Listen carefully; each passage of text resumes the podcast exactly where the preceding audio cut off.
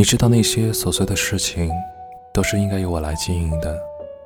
帮你系好围巾后，你先走，我轻轻关上门，让你拥着我一头扎进风雪中，翻遍全身寻不到房门的钥匙，拉开外套仔细摸索衣服内侧口袋的时候，浪费掉了不少为你保留的温暖。找不到钥匙，就会没有了你我可以共同拥有的所有。破门而入。